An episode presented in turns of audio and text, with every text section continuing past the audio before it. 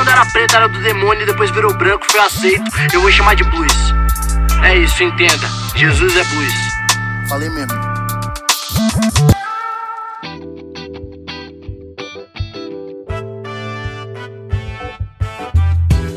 Salve, salve, meu povo! Como é que vocês estão? Vocês estão bem ou não? Eu sou o Pastor Berlofa, tô chegando aqui para mais um episódio deste podcast marotíssimo chamado Jesus o Negro Nazareno, episódio de número 81. Eu deixo um salve para você que, mesmo sendo evangélico, crente do nosso Senhor Jesus Cristo Santo dos últimos dias, já pensou em esfaquear alguém no momento de fúria, de raiva, de total irritação? Quem nunca, né? Quem nunca, em algum momento, pensou assim: se eu tivesse uma faca aqui, eu enfiaria no coração deste desgraçado? Quem nunca? Fala a verdade, fala para mim, pode confessar os seus pecados, que eu confesso os meus. E eu tô falando isso para você porque nós estamos aqui, vamos, vamos recapitular os últimos episódios. Terminou a ceia, Jesus sai do ambiente de ceia, vai para o Monte das Oliveiras, certo? É, para o Getsemane, na verdade. Tem aquele momento de, de, de total angústia que eu expliquei no, no episódio anterior, um sentimento de morte, um sentimento quase que suicida de Jesus. Tá tudo explicado no episódio anterior. E aqui é Jesus ainda no Getsemane com seus três amigos, Pedro, Tiago e João, certo? De madrugada, essa aqui é a madrugada da quinta para sexta, certo? E aí de repente chega um, um, um povo, chega uma galera.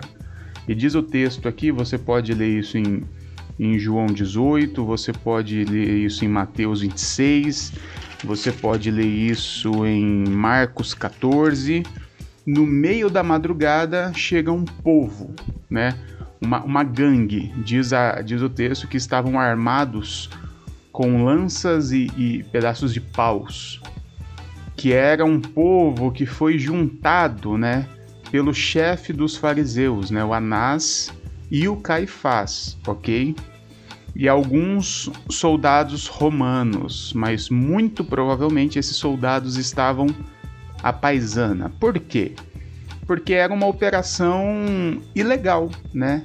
Esse grupo que prende Jesus prende de forma indevida, incorreta, é, fora da lei, são foras da lei. É um grupo rebelde fora da lei. Tanto é que eles têm que ir de madrugada atrás de Jesus porque não havia motivos para prender Jesus, né? Jesus não tinha cometido nenhum crime. Então, já que eles já tinham tentado de todas as formas legais prender Jesus e não tinham conseguido, eles formam esse grupo e vão na calada da madrugada prender Jesus. Diz o texto que quando eles chegam, liderado por Judas, o traidor, Judas, ele, você conhece a cena, né? Judas dá um beijo em Jesus para mostrar quem era Jesus, né? Visto que era madrugada, nem todos conheciam muito bem o rosto de Jesus. Então Judas vem, dá um beijo em Jesus, né? Meio debochado, meio irônico, chama ele de mestre. E nisso aquele grupo que está ali sabe exatamente então quem é Jesus, aí eles vão prender Jesus, eles prendem. Na hora que eles agarram Jesus, eis que surge o Pedro.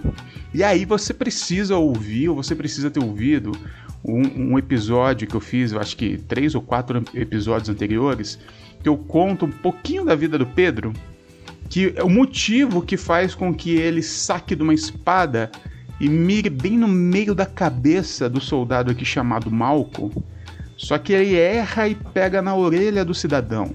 E eu explico por que que Pedro toma essa atitude tão tão tão sanguínea, né, tão almática. Eu explico exatamente isso no, no, no episódio que eu falo da vida do Pedro. Mas fato é então que Pedro, vendo aquela movimentação, o pessoal agarrando Jesus, ele saca de uma espada, mira no meio da cabeça, o cara dá uma esquivada, arranca a orelha do cara. E aí nós estamos diante de uma situação aqui, né?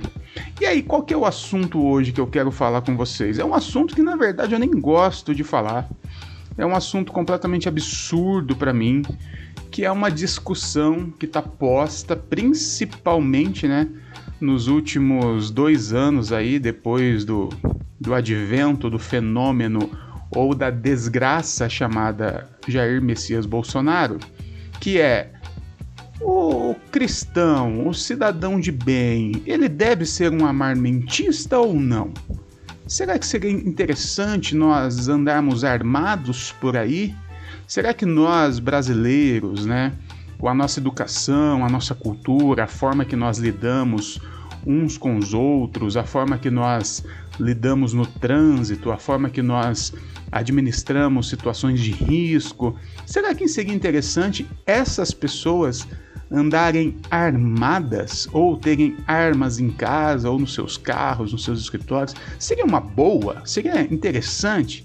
Há essa discussão. Por incrível que pareça, há essa discussão se seria uma boa ideia o brasileiro andar armado, né?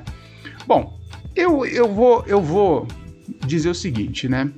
Eu respeito a discussão, né? Eu respeito as pessoas que querem pensar nos dois lados é, é, e ver qual seria uma melhor situação, pensando em sociedade, tudo bem? Será que é interessante um cidadão? Bom, obviamente não é, né? Nós não temos cultura para isso, nós não temos entendimento para isso. Na verdade, eu não imagino uma cultura, uma sociedade sadia em que os seus cidadãos necessitam andar armados, ok?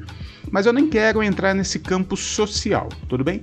Porque o cara tem o um direito, né? Você tem o direito de querer o que você quiser, né? Então, sinto muito por você. Mas existe essa discussão entre os cristãos.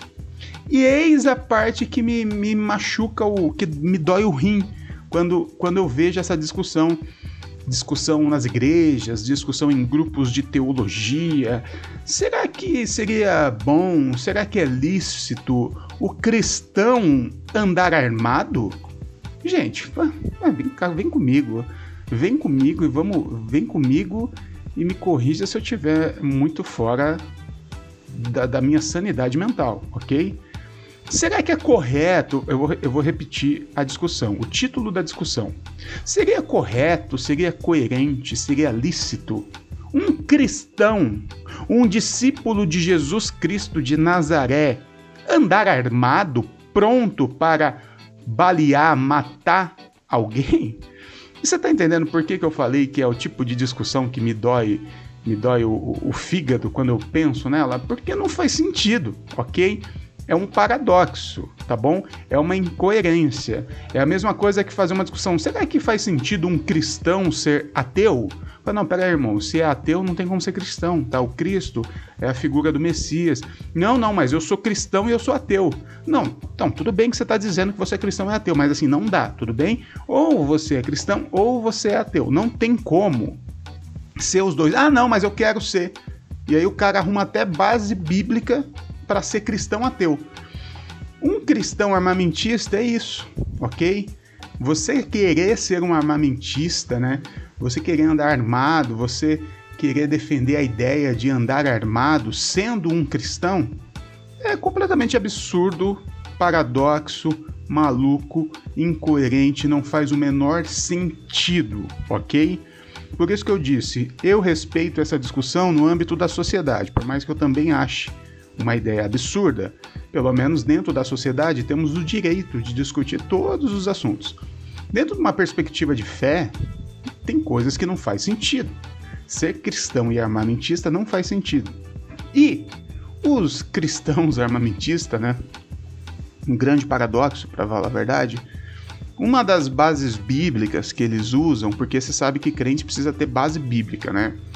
Você pode ter qualquer ideia maluca desde que você tenha base bíblica, você é bem aceito, certo?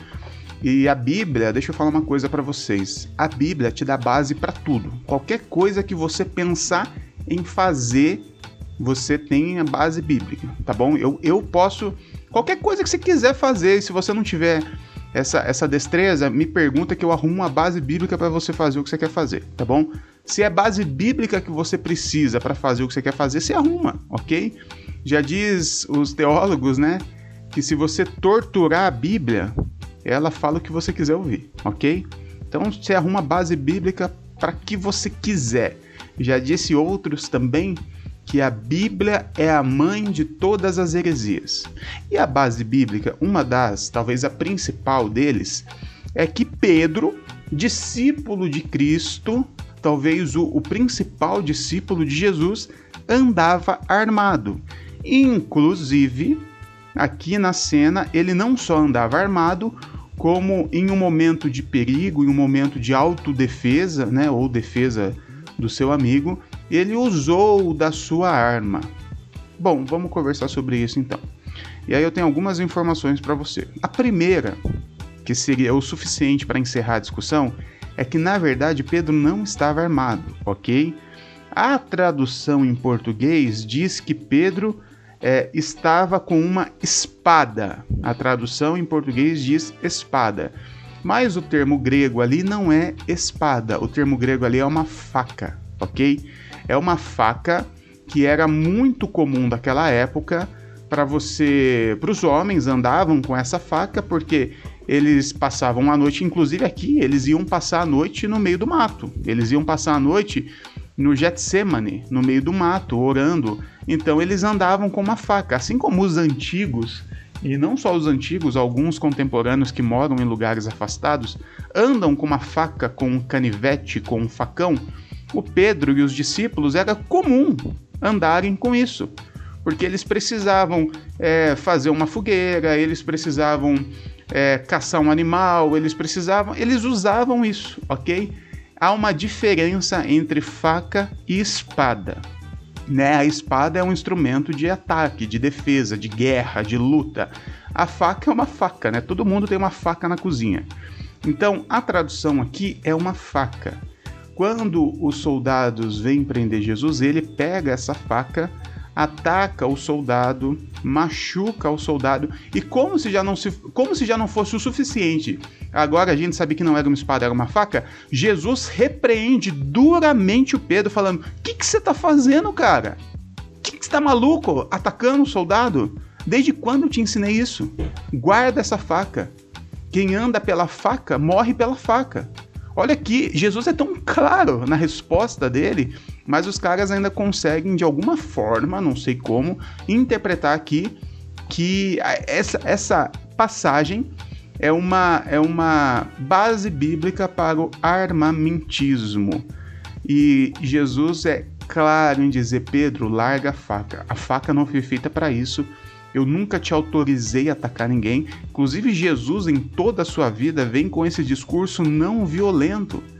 Jesus ele já tinha sido agredido outras vezes.